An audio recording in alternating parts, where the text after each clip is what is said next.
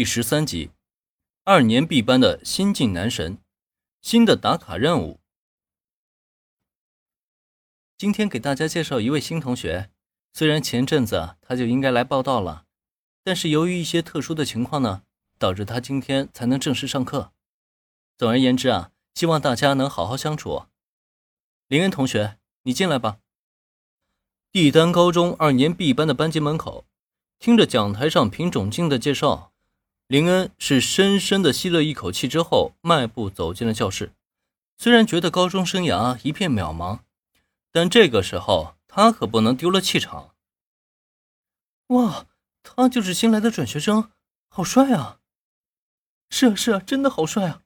咱们学校里边好像还没有这种级别的帅哥吧？毫无意外，林恩出众的颜值让教室内的女生们喧哗一片。不过相对而言呢，男生们对于林恩的到来却是普遍报以了抵触情绪。切，竟然是个小白脸！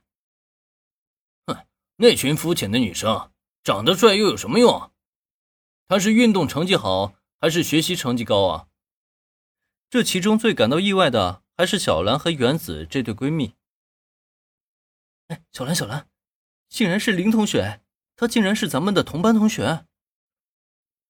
林恩并没有跟小兰和原子说过自己转学的班级，眼见他出现在教室的讲台上，原子意外的同时啊，又不禁的一阵心情激动，下意识的拉了一下坐在前座的小兰，这真是太棒了！这样一来，我的机会啊就更多了。啊，林同学竟然是我的同班同学。看到讲台上的林恩，小兰虽然也很高兴。但却不至于像原子那样激动到不行。同时，夹杂在这份高兴当中呢，还有那么一丝的复杂的心情。他跟林恩的关系，从房东、房客到店长、员工，现在又成了真正的同班同学，就好像有无形的牵绊，让两个人的关系越来越近一般。虽然他对此并不抵触，但却总觉得这份缘分来得太过奇妙了，不由自主的。他想到了自己的青梅竹马，那个一心只想着破案的推理狂。可就在他的目光下意识投到工藤新一的座位上时，映入他眼帘的却只有空荡荡的座椅。大家好，我的名字叫林恩。讲台之上，林恩表现得非常镇静，无论是讲台下面女生们的欢呼雀跃，还是男生们的敌意和妒忌，他都通通一笑置之。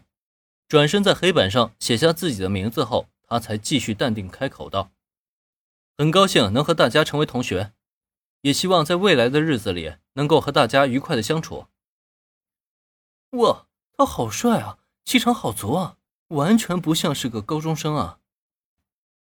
是啊，是啊，而且他的脸好小，为什么会有这么个大帅哥转到我们的班级里啊？林恩的话音才刚落下。班级里的女生们立刻又爆出了新一轮的欢呼。没办法，高颜值强气场，尤其是这种镇定自若，真的很难在青涩的高中生身上见到。班级里出了个男神，这是不少女生们内心中共同的心声。至于在这之前，曾经在班级里也颇受女生们欢迎，甚至还十分有名气的工藤新一。此刻呢，早已经被他们忘到爪哇国去了。